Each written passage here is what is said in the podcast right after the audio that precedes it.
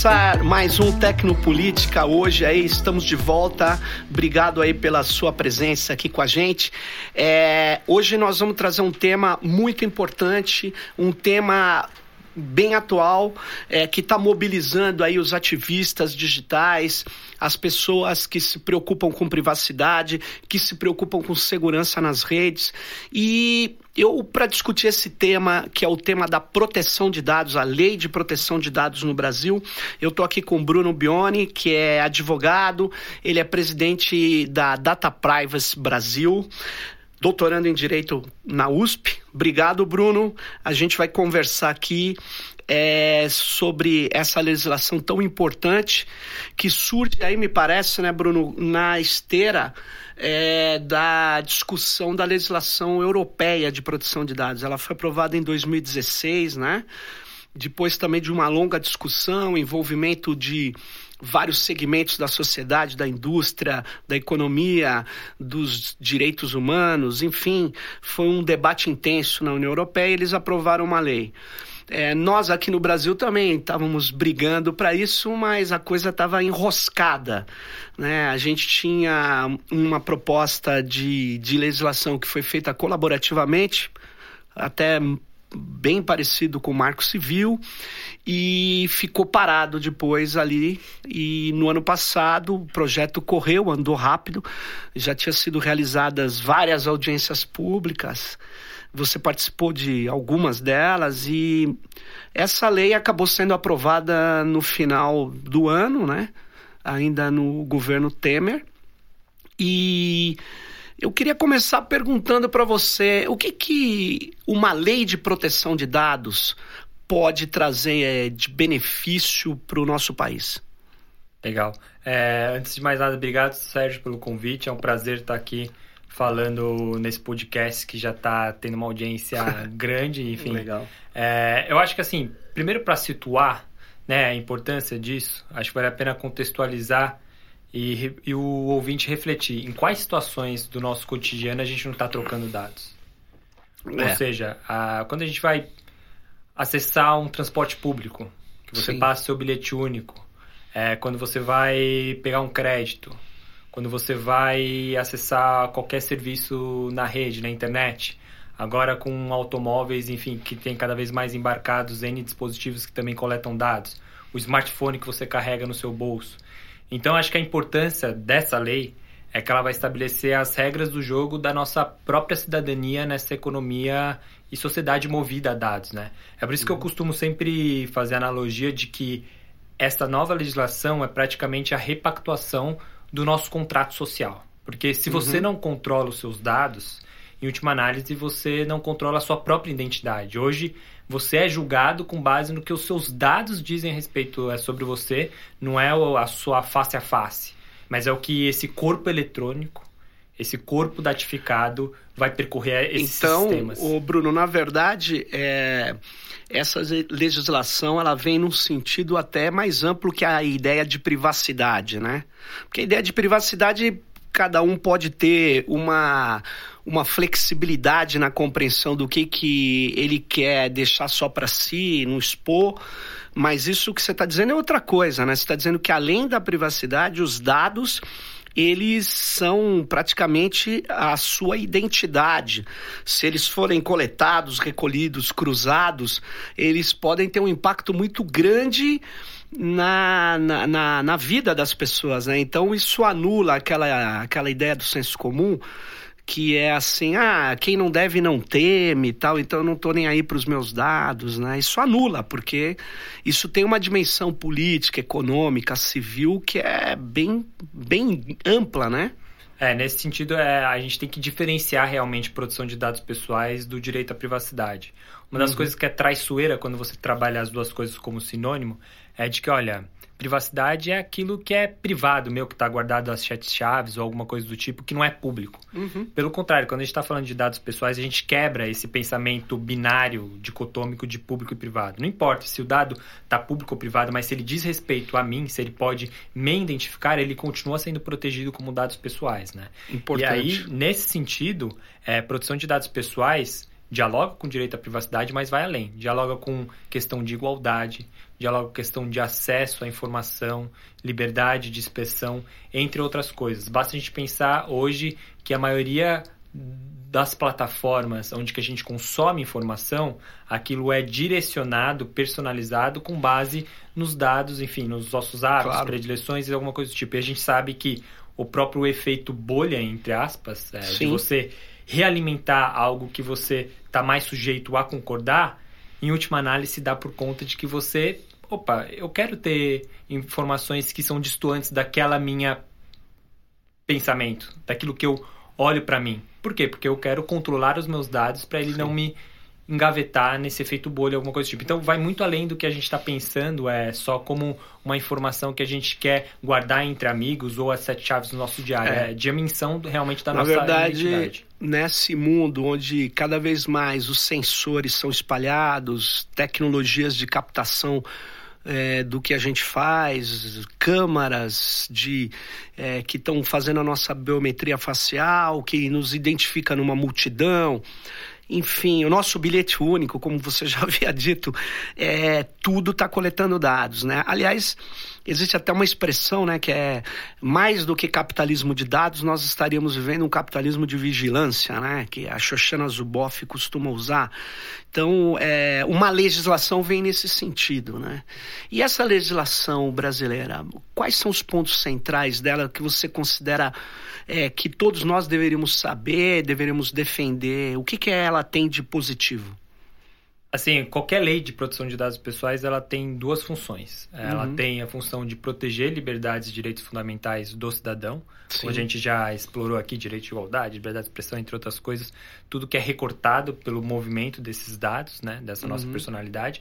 E a segunda é fomentar o desenvolvimento econômico e tecnológico. Na medida que eu estabeleço as regras do jogo, eu estabeleço segurança tanto para o indivíduo, para o dono do dado, quanto para organizações que coletam esses uhum. dados para viabilizar modelos de negócio, políticas públicas, entre outras coisas. Então, é, o objetivo de uma lei é sempre essa dupla faceta proteção de direitos e liberdades fundamentais e desenvolvimento econômico e tecnológico.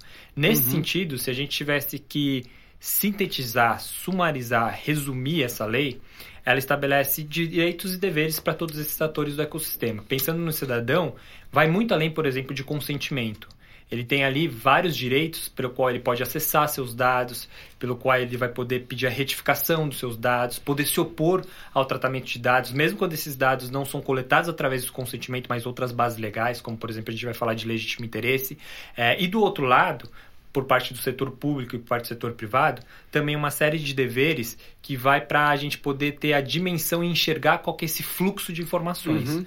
E no final é, do dia é para a gente poder até estimular do que retrair esse fluxo de informações, para que a gente possa é. exercer nossa cidadania de Quer uma dizer, maneira adequada. É, em geral, a gente pensa assim: ah, pode tratar o nosso dado é, se eu permitir, mas você acabou de dizer que tem outros mecanismos que são fundamentais. Você poderia dar um exemplo de um mecanismo que não é o do consentimento, que está na lei, por exemplo? Sim, é, essa lei, no seu artigo 7, ela vai prover 10 hipóteses, 10 autorizações para você tratar dados, dados, pessoais. Então, a gente tem, além do consentimento, mais 9. É, uhum. Por exemplo, uma delas é para você cumprir uma obrigação legal. Então, hoje você tem, por exemplo, várias leis, como, por exemplo, lei de anticorrupção, uhum. que determina que quem contrata com a administração pública deve ter programas de compliance. Esses programas de compliance visam deflagrar eventual atos de corrupção. Isso envolve, por exemplo, coleta de dados. Uhum. Então você está coletando aquele dado, está coletando dado, porque a lei determina que você retém aqueles dados. Por exemplo, o Marco Civil da Internet, que estabeleceu uhum. um dever de retenção para provedores de conexão e aplicação. aplicação. Você não pede o consentimento do titular para reter aquele dado, para tratar aquele dado, mas porque uma lei assim determina. Essa é uma das hipóteses. Uhum. Questão para, por exemplo, tutela da saúde. Muitas vezes o titular daquele dado que precisa de um atendimento médico, ele não está em condições de decidir se o dado dele vai ser tratado ou não. Às vezes ele está até inconsciente para isso. Perfeito. Então, hospitais públicos vão poder tratar esses dados justamente para tutelar a saúde dele. Eu preciso saber eventualmente o histórico médico dele para saber se uma aplicação que eu vou dar, um procedimento cirúrgico, ele vai ter reação ou não. É, e uma das bases legais que talvez chame mais atenção, principalmente olhando para o debate que foi construído, uhum. isso é, a sua criação, por exemplo, digamos assim, se deu no segunda fase da consulta pública, é, e muito por uma pressão também é, do setor privado, pelos stakeholders que fizeram essas contribuições, é a do legítimo interesse. É, uhum. Legítimo interesse é um conceito equívoco, um conceito aberto. Claro. Então, o que é legítimo interesse para mim pode ser diferente para você e vice-versa, né? Mas ele permite que organizações privadas é, reutilizem dados pessoais para um interesse legítimo deles e aí da organização. Da organização. É, uhum. A nossa lei ela estabelece quase como se fosse um teste para aplicação dessa base legal do legítimo interesse. Porque se não tivesse esse teste, é, entre aspas, poderia virar a farra do boi, né? Então, é, o que, que essa lei fez? Ela previu um teste de quatro passos. Ela diz, primeiro eu tenho que analisar qual é esse legítimo interesse. É uhum. É uma finalidade legítima? Por exemplo, é algo proibido em lei? Se é proibido em lei, essa finalidade não é não legítima. Não é legítima. Tem que ser sempre para uma situação concreta, não pode ser uma coisa abstrata, melhorar a experiência. Uhum. O segundo passo é, para atingir essa finalidade legítima em situação concreta, eu consigo coletar a menor quantidade possível de dados para não ser tão intrusivo. Então, e limita o excesso. É, e só na terceira fase é que você vai levar em consideração o titular do dado. Você tem que uhum. falar, olha, dentro desse contexto, ele espera que o seu dado seja tratado de tal forma, as legítimas expectativas dele estão sendo respeitadas, a lei então ela balanceia a aplicação do legítimo interesse colocando um outro conceito equívoco, que é a legítima expectativa. Uhum. E isso vai ser uma baita disputa de como que isso vai ser é, interpretado. Bruno, pelo que você está falando aí, é, isso viabiliza, por exemplo, é, que empresas de aplicações de celulares, que vocês já devem ter reparado, quem está nos ouvindo, que tem uma quantidade assim, absurda de apps aí disponíveis. Boa parte delas são somente para coletar dados pessoais. É, isso se enquadraria no legítimo interesse? Ou é, depende? Qual, qual situação especificamente? Ah, eu criar uma app de um quiz qualquer, um joguinho qualquer, mas na verdade eu tô para instalar aquilo pedindo autorização para ter acesso total ao celular da pessoa, coleto esses dados e negociam no mercado de dados pessoais com um broker, um corretor, que vai vender para a Serasa, para outras empresas aí. Isso é legítimo interesse? Então, tem uma, uma expressão de uma filósofa, é, e que acho que dialoga muito bem com essa ideia de legítima expectativa, que ela fala, que é a Helen Nussbaum. Ela fala, uhum. o fluxo informacional tem que ser apropriado, tem que ser íntegro. Para aí a gente poder ver o que é legítima expectativa. Vou dar aqui um exemplo. É, vamos pensar que você tem farmácias, né? Uhum. Então você tem ali um cartão fidelidade ou algo do tipo. Uhum. Em si, você coletar aquele dado para ter descontos ou algo do tipo, desde que a pessoa entre Sim. nesse cartão de fidelidade, ali tem um interesse legítimo, algo do tipo. Se ele quiser, até vamos pensar em que primeiro ele coletou com base no consentimento, só que ele quer reutilizar essa base de dados para formar um sistema de logístico mais eficiente. Então tá. ele vai pegar aquela base do cartão de fidelidade dele e vai saber quais medicamento sai mais ou menos, ele vai conseguir abastecer de maneira mais sincronizada tudo isso, isso vai gerar eficiência. Vamos aplicar o legítimo interesse aqui. É uma finalidade legítima, não é proibido você tratar dados para isso. É uma situação concreta? É, é para gerar mais eficiência para a logística de uma determinada farmácia. Ok, hum. passou no primeiro fase. Eu preciso de coletar esses dados? Quais dados são? Eu não preciso saber que é o Sérgio, não preciso saber que é o Bruno, mas eu preciso saber quais são o histórico de entradas e saídas. Eu consigo tratar isso de maneira um pouco mais agregada. Então, e anônima. E anônima. Eu já descarto, já sanitizo uma, um monte de informações. Isso é importante. Beleza, uhum. passei no segundo é, passo. Isso está dentro da legítima expectativa do titular? Talvez esteja, porque ele quer, quando chegue na farmácia, que tenha o medicamento pelo qual ele está procurando. Claro. Agora, é muito diferente, e é isso tem sido investigado é, por alguns ministérios públicos, o próprio é, Ministério Público de, Belo de Minas Gerais uhum. investigou uma, uma drogaria recentemente, quando eventualmente essa mesma base de fidelidade está sendo reutilizada para você monetizar em cima de informações que vão abastecer mercado farmacêutico ou mercado de plano de saúde, onde eu sabendo qual é o perfil de consumo de medicamentos do Sérgio ou do Bruno, eu consigo saber se ele tem um maior ou um menor risco e aí eu precifico ele de maneira diferente. Uhum. E aí que vem a terceira a fase do teste. Está dentro da legítima expectativa do Sérgio, quando ele entrou num programa de fidelidade, que essa informação fosse repassada por um terceiro, uhum. Ainda um plano de saúde, plano de saúde ou para uma empresa farmacêutica que Sim. quer desenvolver novos produtos ou algo do tipo, está dentro, da, está dentro do contexto, ele esperava que aquilo seria realizado uhum. ou não? Se não, aí o fluxo ele não é íntegro, ele não é apropriado, ele não passa pelo teste do legítimo interesse. Hum. Por que, que eu estou ressaltando isso? Daí parece ser teórico, muito blá blá blá, mas não é. é esse é um ponto chave da nossa uhum. lei, porque a gente transplantou essa ideia de legítimo interesse com base na diretiva e no regulamento europeu de proteção hum. de dados pessoais. O que, que aconteceu quando era só a diretiva, não era a GDPR? A diretiva eram normas gerais, Sim. não era tão prescritiva, não tão detalhista quanto o regulamento. Esse conceito super equívoco, ele era aplicado e interpretado de maneiras diferentes por todo o território europeu, acordo de cada gosto de quem estava utilizando o legítimo Sim. interesse, virou uma carta coringa, um cheque em branco, claro. uma coisa super imprevisível. Poderia Aí caber veio, qualquer coisa. Qualquer coisa. Aí veio o grupo de trabalho, artigo 19, falou assim, 29, falou assim, opa, peraí, a gente precisa trazer previsibilidade para isso, porque senão eu não vou conseguir nem garantir a legítima expectativa do titular. Claro. E previu justamente esse teste numa opinion que ele descreve mais ou menos esses quatro passos. O que, que a gente fez aqui no Brasil e que foi bastante esperto? Ao invés de você esperar um regulador definir esses testes, esses uhum. quatro passos, a gente previu isso no próprio texto da lei. Da lei. Então, quem for aplicar tem que necessariamente seguir esse teste. E esse teste ele tem que ser executado e ele tem que ser documentado. Ou, ou seja, se uma rede de drogarias né, pega os meus dados é, e passa para um convênio médico, ele violou esses seus quatro passos, porque isso não é a minha expectativa, isso não é o meu interesse, isso é, me fragiliza e isso está ocorrendo. Então isso é contra a lei. É, então a gente sempre vai ter que executar esse teste de legítimo interesse. Não, eu tô, tô dizendo claramente, uhum. a, a, nós temos esse problema aí.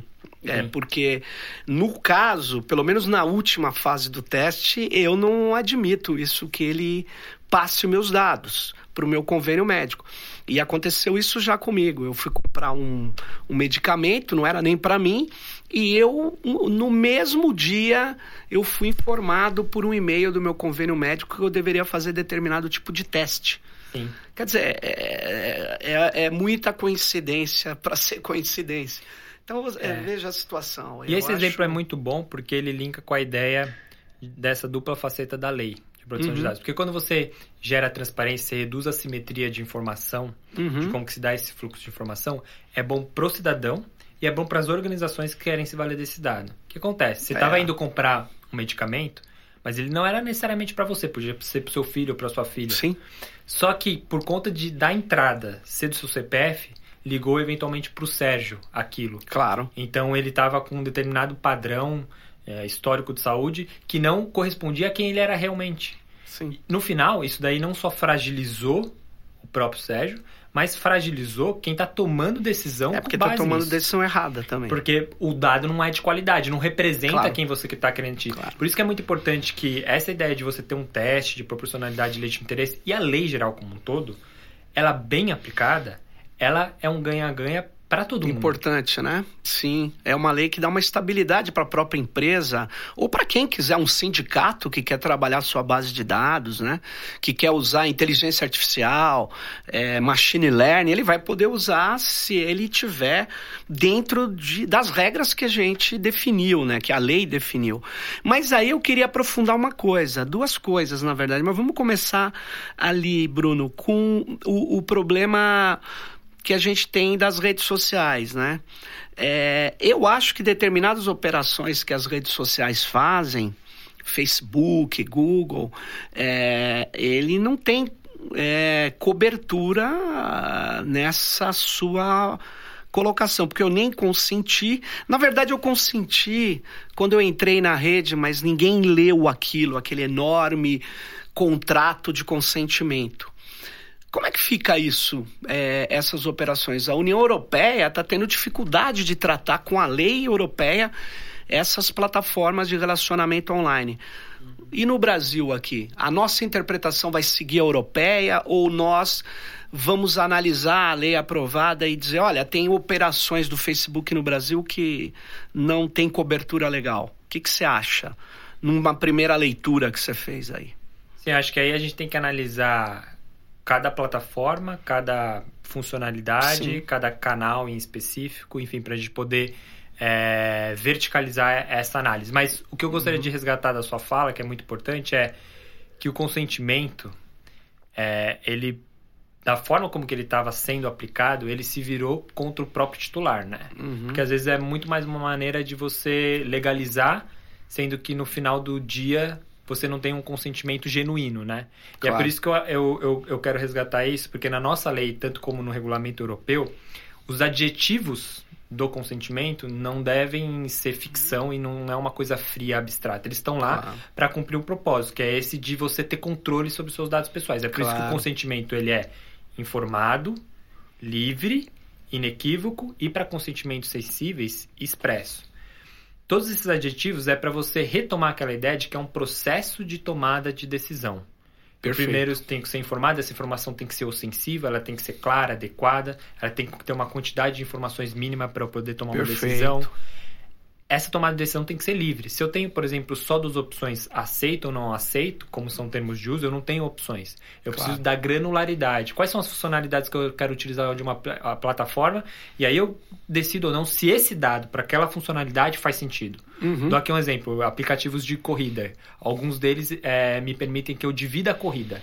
Então a gente está junto tal. Naquele momento ele vai me pedir a minha lista de contatos, mas para aquela funcionalidade, para eu enviar um convite para o Sérgio, fala, você quer é, compartilhar a corrida comigo? Mas quando, enquanto eu estou usando o aplicativo para outras funcionalidades, ele não pode ter acesso claro. àquela minha lista de contatos. Tem que ter acesso à minha geolocalização porque é imprescindível para você utilizar o serviço. É isso que significa consentimento livre, você ter claro opções em jogo para você tomar essa decisão. Ou seja, não pode ser como é no WhatsApp vou te dizer como é.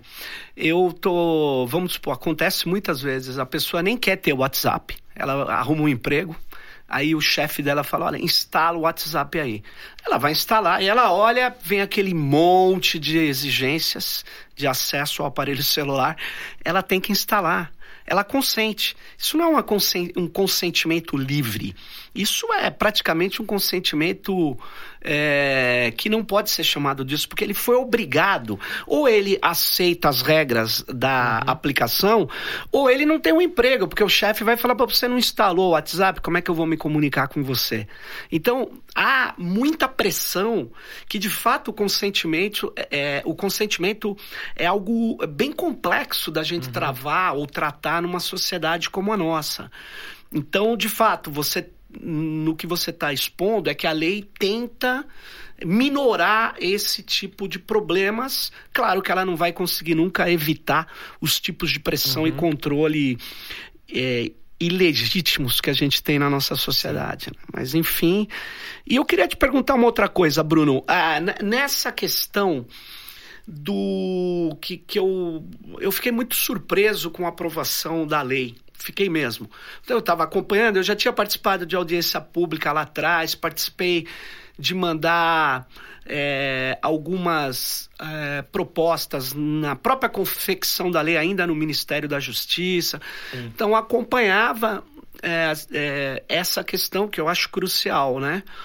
E, de repente, é, ela foi aprovada, né? eu acho até na esteira ali dessa aprovação lá, na verdade, da entrada em vigor da lei europeia, que é uma lei vinculante mundial e tal.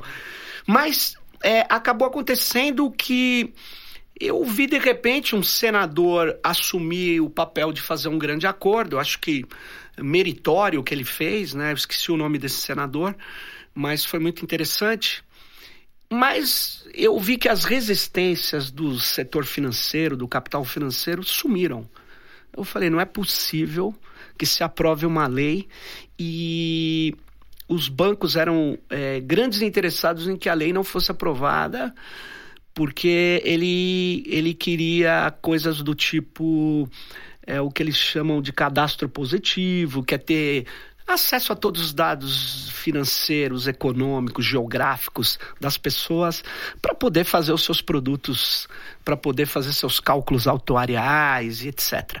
De repente eles aprovaram a lei. Aí eu fui olhar, né, é, na lei está lá é, que não precisa de consentimento o tratamento uh, de dados para a proteção do crédito. Ou seja, Serasa Experian está fora dessa lei, é isso? Uhum. Então eles podem coletar todos os dados, cruzar todos os dados. É isso mesmo? Então, acho que é importante ressaltar um ponto da sua fala. É, consentimento ele é equivalente a qualquer uma das outras nove hipóteses legais. Ele não tem prevalência sobre a outra. Legítimo interesse, hum. posição de crédito, tudo isso são bases, autorizações intercambiáveis. Ah, Esse é, é intercambiável. Isso é muito importante. Não é que você tem falado, que primeiro buscar o consentimento para buscar as outras. Isso foi, inclusive, fruto do debate a partir da segunda consulta pública de 2015, porque na primeira versão Sei. ele era hierarquicamente superior, ele estava na cabeça do artigo. E aí depois vinham os incisos. Agora está todo mundo no mesmo inciso, os, as 10 bases legais. Ah, é? Então ele está ali equiparado a essa questão da exceção para o crédito? É, então, é, o que, que aconteceu, é, e que aí é um pouco de bastidores mesmo, reconstruir a linha do tempo. Né? Certo.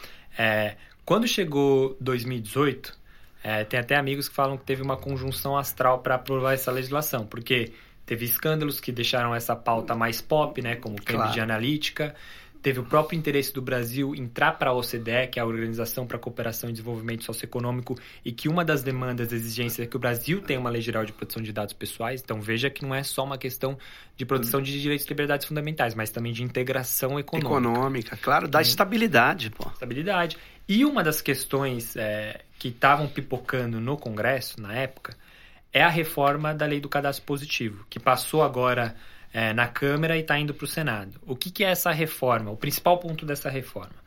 Hoje, do jeito que está, para você entrar no cadastro positivo, você precisa levantar a mão e falar eu quero e você precisa dar o quê? O seu consentimento informado e específico sobre aquilo. O que acontece é que teve pouca adesão dos brasileiros de uma maneira como um todo. É, talvez a gente não tenha visto ainda muita utilidade é, do ponto de vista de você dar esses dados e realmente ter em troca uma taxa de juros, enfim, mais benéfica, algo do tipo. Mas, enfim, de qualquer jeito, hoje o padrão é que você precisa levantar a mão e entrar no, no, no cadastro positivo. Essa reforma visa mudar a dinâmica. Todos os brasileiros adultos estariam automaticamente incluídos no cadastro positivo e para você sair você tem que levantar a mão e falar eu quero estar fora, que é o que a gente chama um pouco de opt-out, né? Sim. Dentro dessa conjuntura, e aí havia muita pressão para aprovar essa reforma, qual que foi a, a estratégia de alguns parlamentares para falar, ok, a gente vai analisar essa reforma do cadastro positivo, mas antes não tem como eu analisar isso sem estabelecer regras gerais sobre essa lei de proteção de dados pessoais que ela visa trazer, para além do setor de crédito, para além do setor financeiro. Porque essa lei vai ter todos os princípios, todos os direitos, Sim. muito além do cadastro positivo.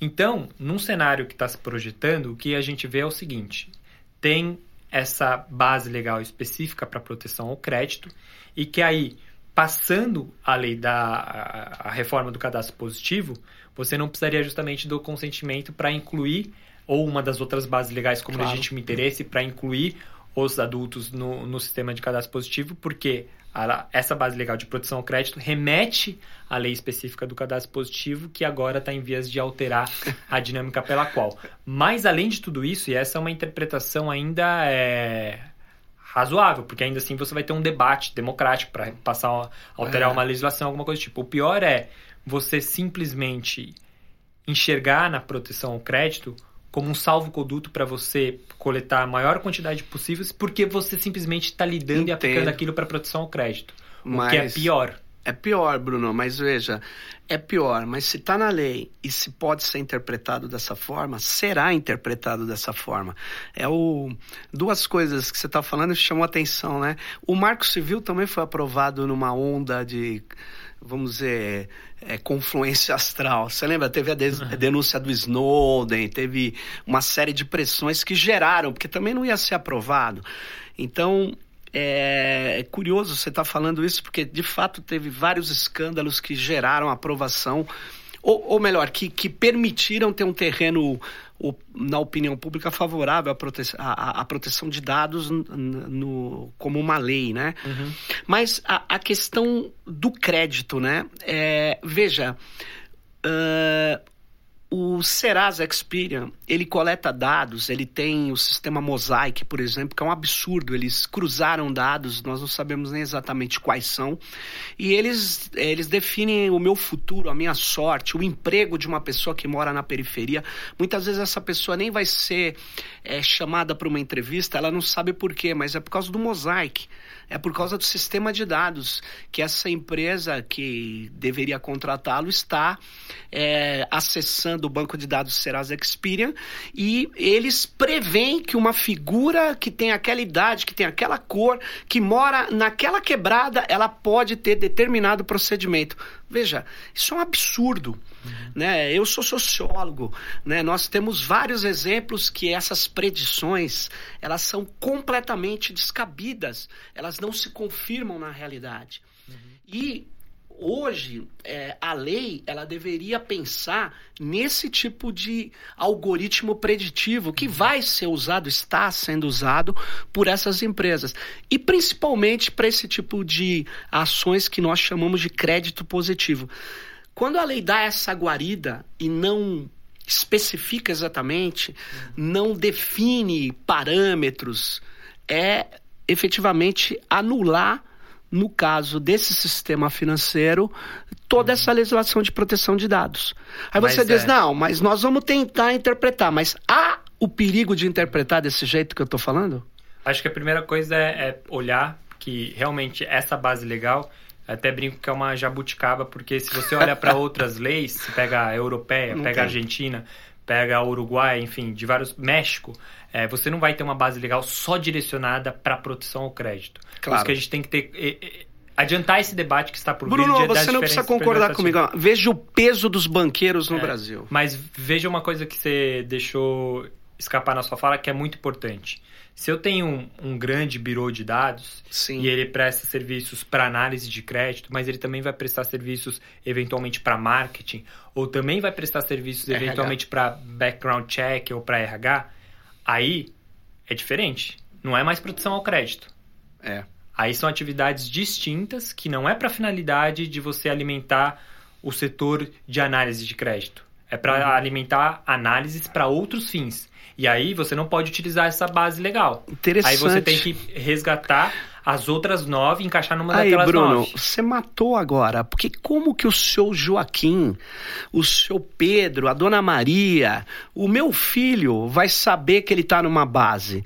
Não vai saber. Que, que, a base da proteção de crédito está sendo usada por outra coisa. Ou mesmo dentro da proteção de crédito é excessiva, é exagerada aí que entra a questão da autoridade de proteção de dados. Eu acho que aí exigir do cidadão, ah, mas ele tem o direito de ir lá e fazer um habeas data, uhum. na verdade, alterar os dados, ele nem vai saber como fazer, nem vai saber que ele está sendo levado, está eh, sendo conduzido, está sendo é, julgado privadamente né? E ele não vai saber que esses mecanismos existem.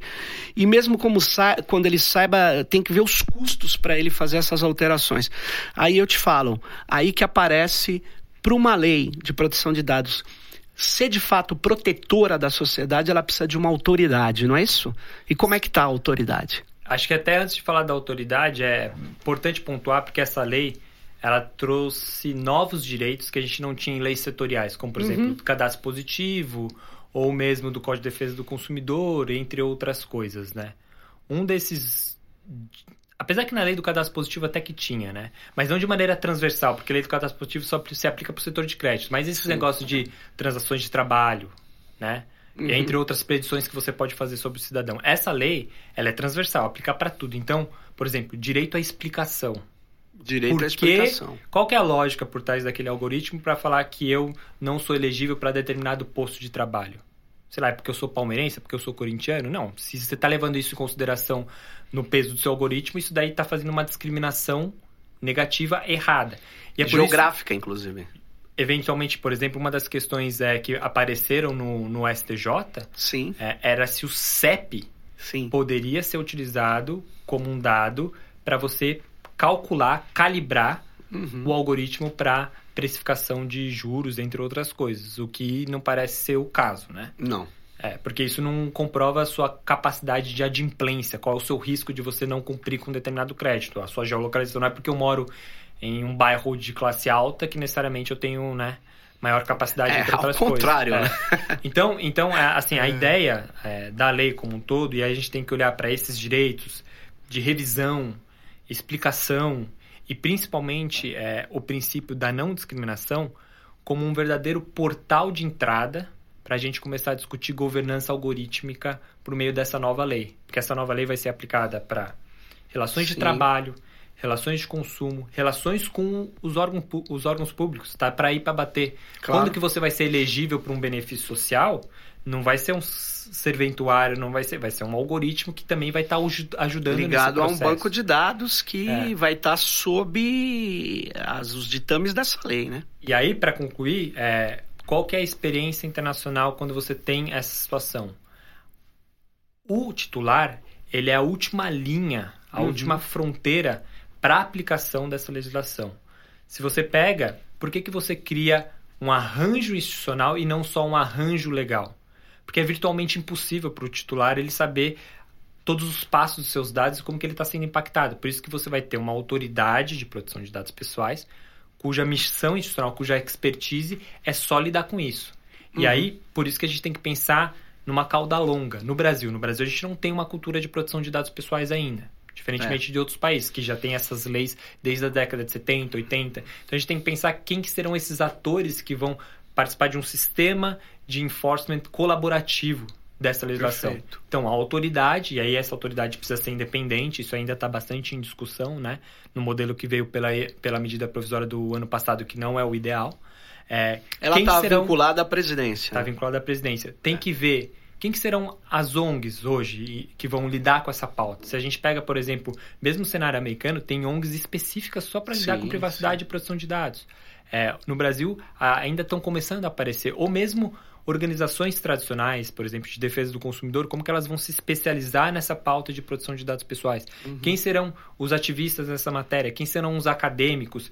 E aí, é, tem que olhar também é, como que o próprio setor privado ele vai poder ser responsivo para isso.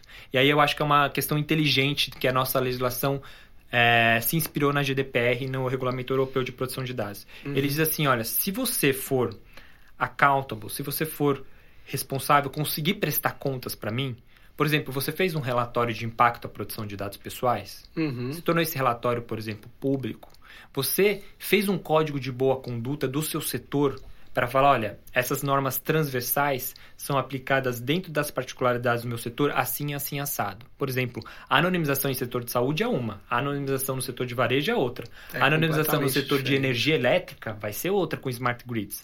Você fez um código de boa conduta e você aderiu a esse código de boa conduta, você tem terceiros imparciais certificando essas suas boas práticas.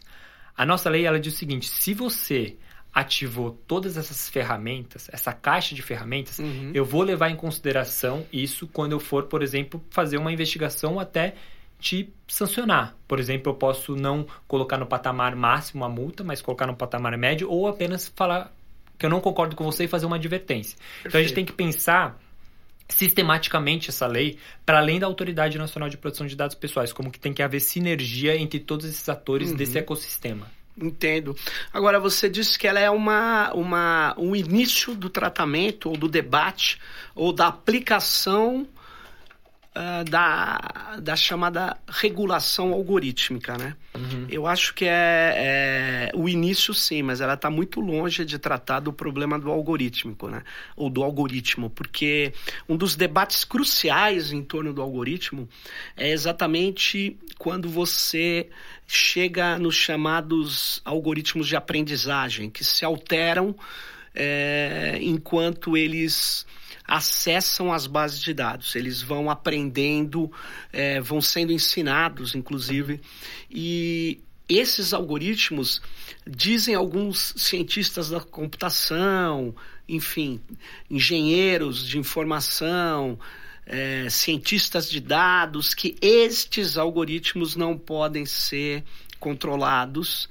É, o que gera um, um, problema grave, né? Porque como é que eu vou usar algo que eu não tenha um controle sobre ele, principalmente no setor público, principalmente se eles é, alteram a nossa vida.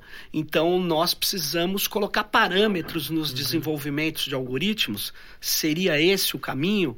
Ou, ou seja, esse debate nem foi feito ainda aqui no uhum. Brasil. Ele está avançado em alguns países ele está muito avançado em relação ao carro autômato, uhum. porque o carro autômato vai ter que ter algoritmo embarcado na, no seu sistema que, de certa maneira, nos leva a discutir determinadas decisões que o carro tenha que tomar quando ele está no trânsito, uhum. coisa que ninguém, nenhum de nós, para tirar uma carteira de motorista, teve que responder. Uhum. A gente teve que responder se as regras uhum. estão aí. Então, na verdade, a, essa legislação de proteção de dados, ela talvez tenha uma interface legal quando ela permita que eu saiba que dados determinadas empresas têm e aí eu vou saber que as empresas usaram algoritmos para dizer que eu vou ter determinado comportamento que eu nem tenho uhum. hoje. A lei de proteção de dados talvez hoje ela já me permita retificar, alterar isso ou até uhum. mesmo recusar que seja empregado. Uhum mas nós precisamos de uma legislação uh, que diga uh, como nós vamos desenvolver, quais os elementos que a gente tem que ter de contextualização é. e de limites de algoritmos. É, né? mas por isso que eu disse que é um portal de entrada, né? Acho que a gente claro. começa a fazer essa discussão a partir desses novos direitos, enfim, dessa nova legislação, né? Mas, por exemplo, uma coisa que me recorre agora, né? Essa lei, ao ela estipular como uma boa prática que você emita relatórios de impacto e prevendo é, não, não discriminação como um dos seus princípios, ela de uma certa maneira dá o recado. Ela fala, olha, tem uma lógica precaucionária aqui. Uhum. Você que está aí no chão da fábrica desenvolvendo esses algoritmos, Sim. ninguém é melhor do que você para saber quais são os riscos. Porque você está desenvolvendo a própria claro. tecnologia. Então, ela te força a você pensar e refletir da maneira como que você consegue mitigar esses riscos. Isso, hein? Então, você casando, é por isso que a gente tem que ter uma, uma abordagem holística dessa lei. Claro. E aí, como que você, por exemplo, vai conseguir cumprir a requisição de um direito à explicação? Você só é. vai conseguir cumprir um, um, direito à explicação se você pensar desde o nascedouro do algoritmo algo que explique ele, mesmo que seja para você construir um outro algoritmo que explique um, um outro algoritmo. Olha entende? só, é, porque eu tenho um pesquisador chamado Frank Pasquale, ele tem um texto que chama The Black Box Society é, que ele trata exatamente disso. Os algoritmos são cada vez mais fechados, inacessíveis e tal. Quando você fala de direito à explicação, eu falo, pô, eu quero saber por que, que ele está cruzando isso. Você fala, não, eu não sei. Quer dizer, eu preciso saber. Alguns dizem, não, você só precisa saber o que ele faz e não como ele faz. Uhum. Mas você sabe que em geral, o Morozov fala isso em política, o como muitas vezes define o que, né? Uhum. Então é, é bem interessante isso que você falou. É. Nós temos uma jornada aí pela frente muito grande é, para poder fazer essa lei de proteção de dados entrar em vigor, né? Porque ela tem uhum. um prazo, né, de carência. Sim, de... agosto de 2020. Ela entra em agosto de 2020. É, pelo menos até agora, né? Se nada mudar. Mas só tá Por que, que ela mudaria? Desculpa eu perguntar assim. É, tem um risco dela mudar? É, por exemplo, a gente não tem uma autoridade constituída. Né? Essa Mas... autoridade, ah. ela não tem só o papel de fazer o enforcement da aplicação dessa lei no momento que ela entrar em vigor. Qual é um dos papéis principais dessa autoridade? É no momento pré-entrada dessa lei, Sim. ela orientar o próprio mercado, orientar a sociedade claro. como um todo de quais são os seus direitos, entre outras coisas. Então, se você tiver esse argumento de que, olha, tudo bem, vai entrar essa lei, mas está uma baita insegurança, porque a peça central de quem vai fazer a fiscalização, que quem poderia me orientar, não foi constituída ainda. Vamos dar mais um prazo? O que é péssimo, o que é ruim, não deveria isso Agora, acontecer. Agora, Bruno, tem gente que me fala assim, não, é, lá na lei está dizendo que a autoridade só entra em vigor a partir da entrada em vigor da lei. E essa é uma interpretação equivocada. Não. É, para mim é equivocada e assim, eu pego o exemplo europeu, tudo Sim. bem que lá elas já estavam constituídas é porque por conta da diretiva que tinha sido editada em 95, mas depois veio a GDPR que entrou em vigor em dois anos. Mas assim, lá foi central o papel das autoridades para estabelecer essas conversas. Você não procura autoridade só quando você está com claro. mas porque você quer auxiliar, você quer estabelecer esse movimento de co-regulação. Você quer saber, exatamente. É. Agora, só resgatando a última parte que você falou do Frank Pasquale, ele é ótimo, ele é o grande referencial quando a gente vai falar de governança algorítmica. Agora, tem uma outra pesquisadora de Oxford, chama Sandra Watcher, uhum. que ela está indo além. Ela diz, olha, a gente não precisa é, e não quer somente um direito à explicação Uhum. A gente não quer só abrir essa caixa preta, mas a gente quer justamente que quem está desenvolvendo esses algoritmos, eles têm uma preocupação ex ante. Eu não quero que Sim. aconteça um dano e você venha reparar. Nesse já. sentido, os desenvolvedores, os programadores, eles têm que pensar em quais são as inferências razoáveis que esses Perfeito. algoritmos podem prever sobre mim. Você sabe que isso acontece na área de segurança, né? Quando uma das coisas que a gente faz na área de segurança computacional e tal é, é a gente prevê situações. Então a gente é, tenta é, já se antecipar a essas possibilidades de insegurança. Uhum. Curiosamente, quando se trata de defesa desse dado, quando se trata de privacidade, a gente não pensa isso. Então,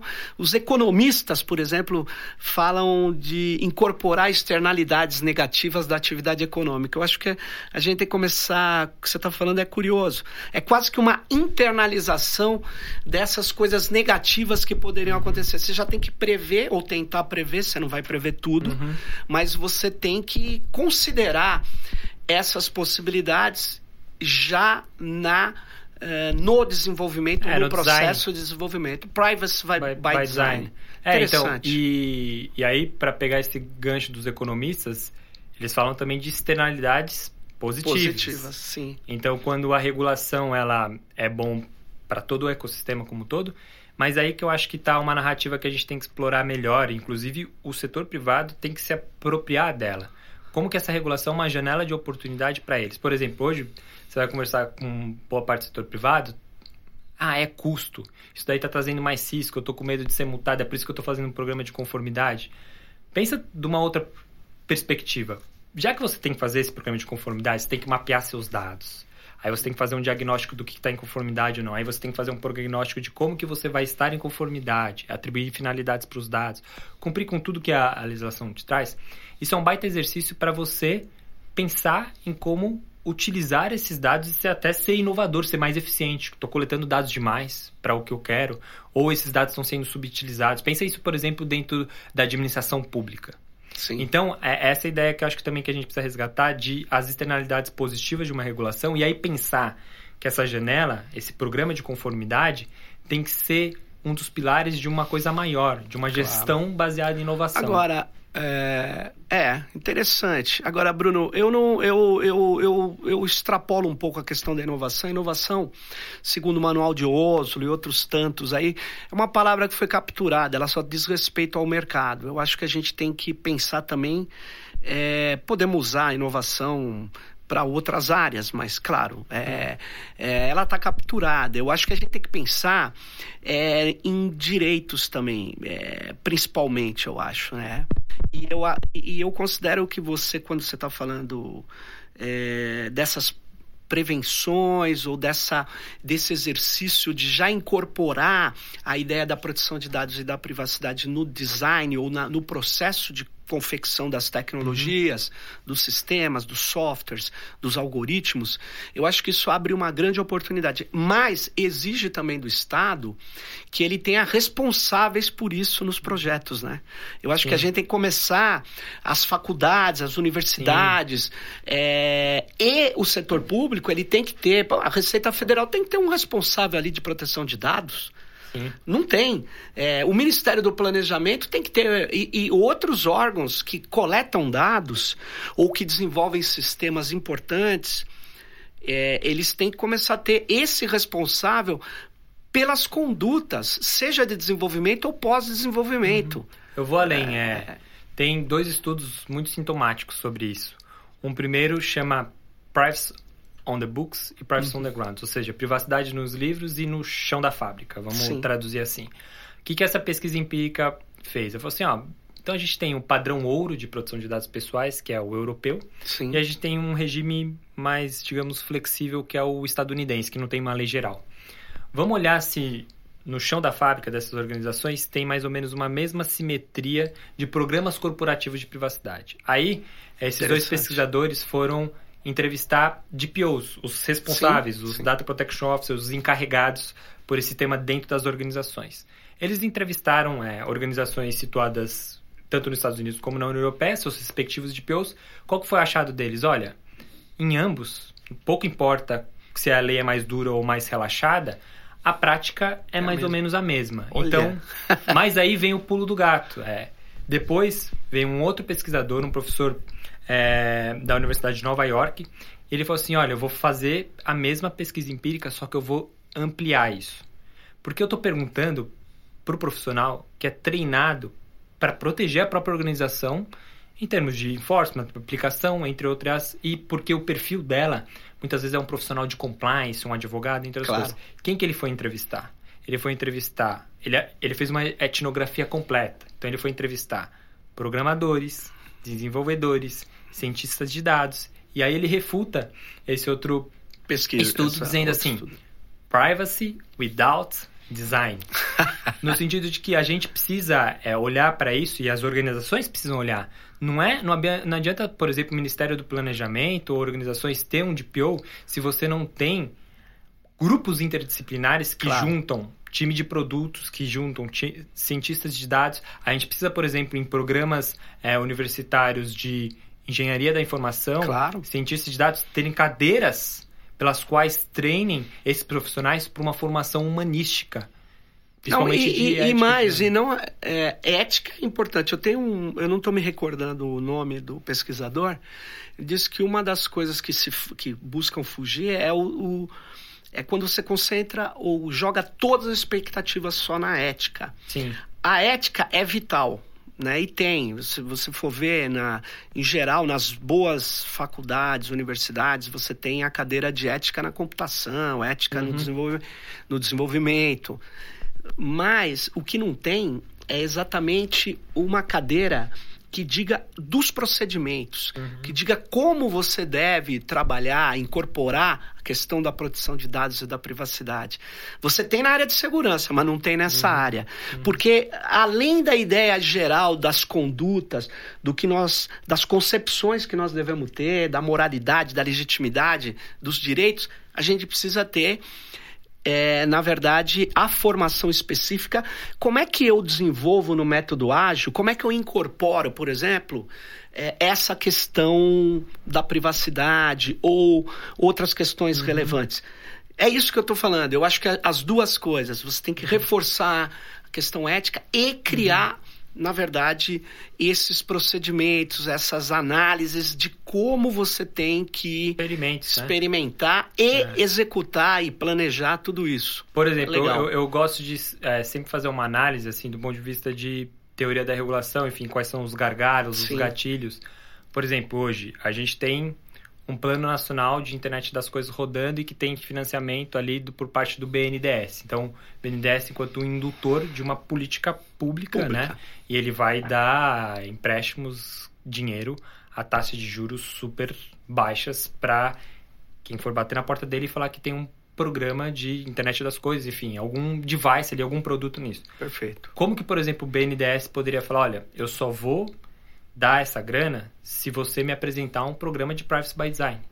Por exemplo. Por exemplo, entre outras coisas, uma outra coisa que me vem à cabeça é essa autoridade ou multas que forem aplicadas por conta da lei de proteção de dados pessoais poderia ir para um fundo, pode ser o Fundo de Direitos Difusos Coletivos, mas, Claro. por exemplo, só poder acessar esse dinheiro pesquisadores ou universidades que tivessem como objetivo justamente a pauta de privacidade e proteção de dados pessoais. Imagina você tendo é, Claro. esse baita fundo para poder é, induzir universidades a montarem agendas de pesquisa pelas quais Muito você teria esses experimentos, excelente. entendeu? Mas para isso, eu vou tendo que encerrar aqui, Bruno. Excelente a nossa conversa. Nós vamos ter que voltar porque a gente nem a- ficou ali na superfície, mas eu já acho que bem legal a gente trazer esse debate uhum. aqui.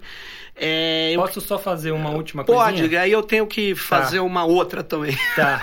Que é uma coisa que você me chamou a atenção, e porque eu, eu escrevi um livro sobre isso, que é o consentimento. Opa! Que é, eu não quero deixar também é, só a, o aspecto negativo, né? Do consentimento de que ele é uma coisa que está sendo deturpada, né? Acho que a gente não precisa matar o doente quando ele está mal medicado. claro. Né? Então eu acho que uma das questões que a gente tem que olhar para o consentimento é retomar de como que a gente apropria a tecnologia para uhum. isso ser vetor para nossas tomadas de decisões, né? Então, uhum. como que, por exemplo, inteligência artificial pode ajudar a gerar mais transparência do que a mais opacidade? É, por exemplo, uma pauta que está esquecida, por exemplo, padrões na web. Como que padrões na web podem reforçar as nossas escolhas? Por exemplo, a gente tinha o W3C desde a década ali de 90, anos 2000 ali, falando, olha, a gente precisa de do no track. Eu quero que uhum. uma tecnologia automatize as minhas escolhas e torne isso escalável. Essa agenda foi perdida. Depois, você assim, ah, não é tudo ou nada. Eu quero ser rastreado, mas dentro de determinados critérios que eu escolho. Perfeito. Qual era o padrão? Preference Platforms, P3P.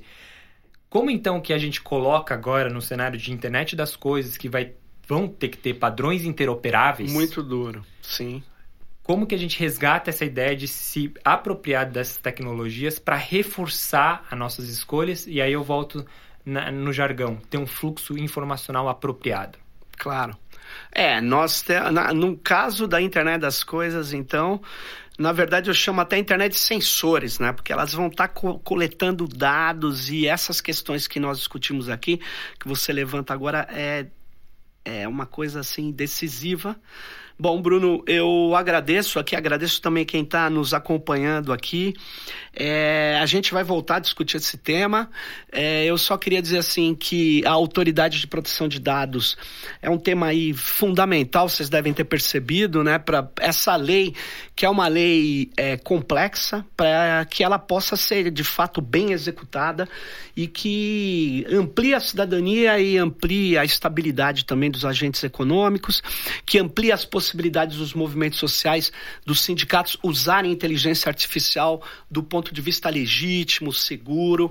Então nós temos interesse numa autoridade de proteção de dados que seja independente. Ela não pode estar pendurado na mão de um político qualquer, ao sabor é, de uma determinada força política, seja ela qual for. Então, nós temos que prestar atenção nisso, é, nesse Brasil que tem tanta coisa acontecendo aí, e que essa lei é uma lei decisiva exatamente para dar mais força para a sociedade. Bruno, obrigado aí. Eu agradeço muito aí você ter vindo aí nessa correria. É, e estamos aí, Tecnopolítica. Não perca o outro episódio. Dá um clique aí pra gente. Tchau. Valeu. Valeu.